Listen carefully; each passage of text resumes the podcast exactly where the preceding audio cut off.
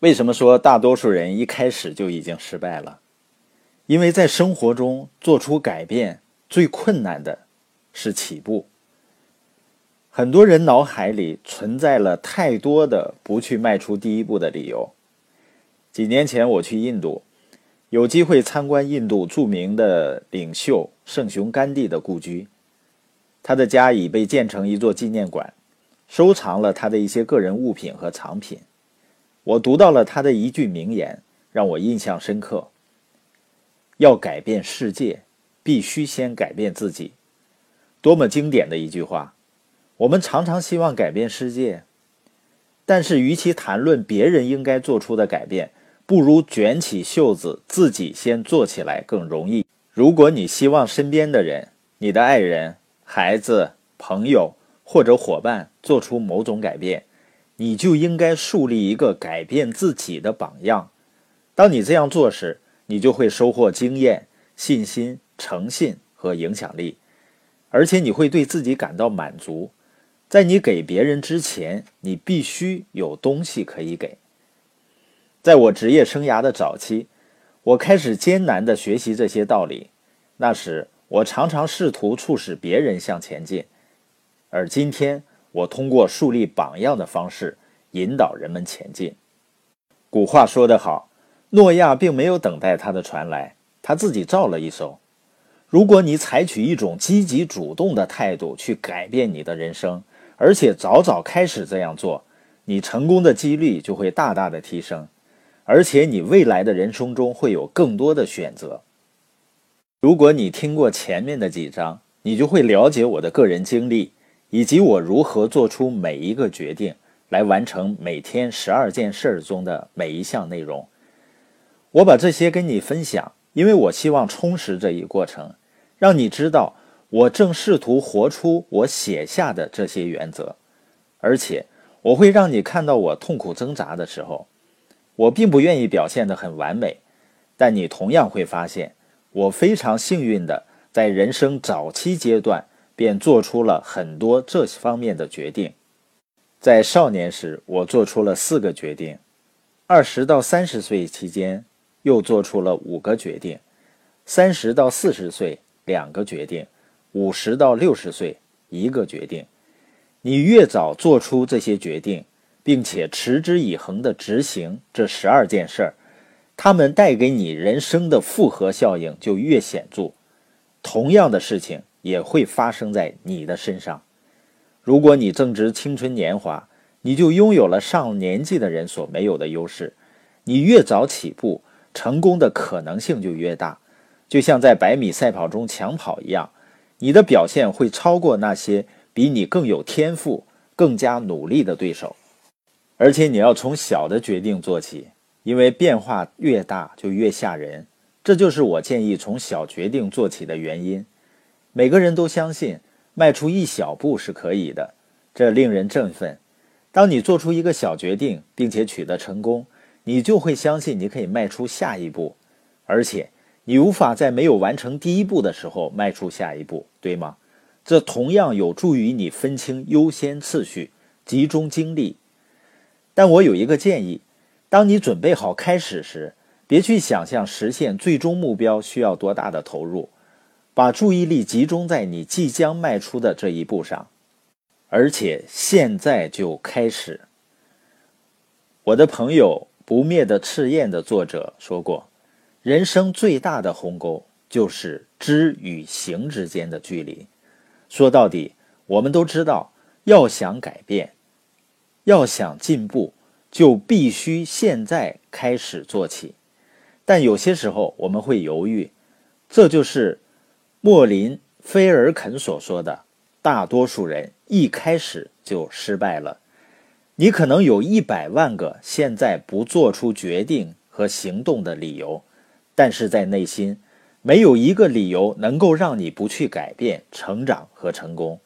在未来一个月、一年或五年的时间里，你可能只有一个遗憾，就是没有现在就做出决定，赢在今天。”你度过今天的方式确实会改变你的人生，但你必须做出的第一个决定就是开始这么做。那如何使这些决定在你的人生中成为现实呢？花生的作者、漫画家查尔斯曾经妙言：“如果人们每天只担忧一次，生活就容易多了。”事实却是，如果在人生的重要方面做出决定，并很好的贯彻他们，你其实不必去为那些日子担忧的。你可能已经注意到。本书有一章涉及每天十二件事的十二个重要方面。回顾那些决定，问问自己：我已经做出了其中的哪些好决定？毫无疑问，你一定已经在书中谈到的许多重要方面做出了决定。有些决定你做出了却不自知，还有一些决定你可能也曾仔细考虑过。你甚至可能在某个时候把某些决定写下来。让我们从辨别和认识这些你已经迈出的积极步骤开始。还有一些方面你至今仍未考虑。当你读一些章节时，你甚至可能发现，有些决定你以为自己已经做出了，实际上并没有。别灰心丧气，应该认识到你需要做出的改变。如果某方面没出现在你的雷达网上，你就无法在这方面取得进步。你要选出一个这样的决定，在本周内就做出它。面对改变时，只有三种人：第一种不知道该做什么；第二种知道该做什么，但就是不做；第三种知道该做什么，并把它做下去。写这本书的目的就是帮助你成为上面第三种人。我试图把本书写得很全面。让那些从未注意过这十二个方面的人们能够掌握解决问题的手段，获得成功。然而，这样做的风险之一是，书中包含太多内容，使你一次选择太多的方向。建议你专注于一个方面，去取得最大发展。记住，当你需要做出人生大决定时，决定一旦做出，你就不必做第二次了。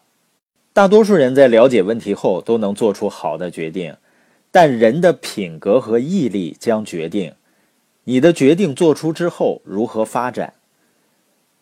为了帮助你在每个重要方面跟进你的决定，我在这里面推荐一些自律，以便你可以把握好人生的这些决定。当你这样做的时候，记住，虽然决定可以很快做出。但在生活中养成习惯去贯彻它们却没那么容易。如果你在过去生活中不是很自律的人，你就需要更多的时间来完成。如果你本身就是一个高度自律的人，你就会发现形成这些新的习惯会容易得多。生活中某个方面养成的良好习惯也将延伸到别的方面。当你做出一个重要决定，并开始养成习惯去执行它。就可以做出下一个决定了。这正是我的做法。我必须承认，我还在为此付出努力。比如说，我直到五十岁才做出坚持运动的决定，而且我还在为坚持执行这一决定而付出努力。我失败了吗？不，我还在斗争，而且我的情况越来越好。我正在取得进步。在我努力前行的时候，我牢牢记住。我的未来有赖于我现在的所为，而我的现状正是来源于从前形成的习惯。我曾我曾经跟约翰伍登共处半日。约翰伍登是全美最伟大的篮球教练。在我去探望他之前呢，我花了三个星期重读他的著作。在约好的那一天，我跟他见面，并在他家附近的一个餐馆共进午餐。他经常光顾那儿，当时他已经九十二岁高龄了。然而，当你跟他交谈的时候，你根本觉察不到这一点。他头脑清晰，思维敏捷。在我们共进午餐时，我问了他很多问题，他和蔼地一一作答。我希望尽可能地学到他的领导力，想知道他究竟为何相信自己能取得如此的成功。他告诉我，有四个因素。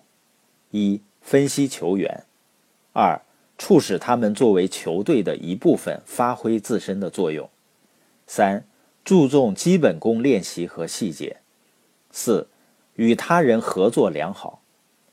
我同样想知道他最怀念执教生涯的哪一部分。他的回答让我非常惊讶。练习，他说，不是观众的喝彩，也不是冠军的荣耀。我们开始讨论练习。他说，我曾经告诉我的队员们，你在练习的时候做什么，将决定你成功的程度。你每天都必须使出百分之百的力气。一旦你今天没有使出全力，你无法在明天做出弥补。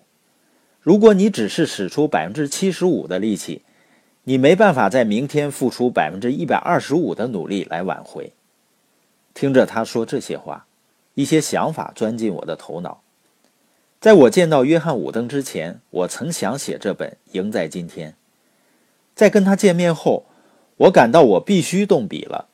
他对我说的每句话，似乎都在加强我的信念，那就是：明天的成功可以在你今天所做的事情中找到。午餐过后，伍登教练邀请我来他的家，那是一个不大的、简朴的地方。当他领着我来到他办公室的时候，我非常兴奋。他的墙上挂满了应该超过一千个奖牌和纪念品，多得连墙纸都盖住了。每当我问及墙上的某一件奖品时，他总是避免谈论自己，而是去说他的球队。我们大约又聊了一个半小时，我想我该跟他告别了。但在此之前，我问了他一个问题。我读您的书时了解到，您随身携带一样东西，里面包含着您的人生哲学。我能认识一下吗？他笑了，说：“我给你一个。”他拿出一张卡片一张他总是随身携带的卡片复制品。他在上面签了名。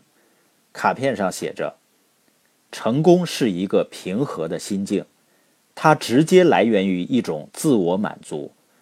你知道你已经尽你所能。”去实现最出色的你。我对他抽出时间跟我见面表示感谢，然后离开。对于能有这样的殊荣，与我非常敬重的一个教练、领袖和普通人共处，并从中收获，我十分感激。我走向自己的汽车，低头看了看那张卡片，发现上面除了我喜欢的约翰·伍登的其他名言之外，还有这样一句。让你的每一天都成为一部杰作。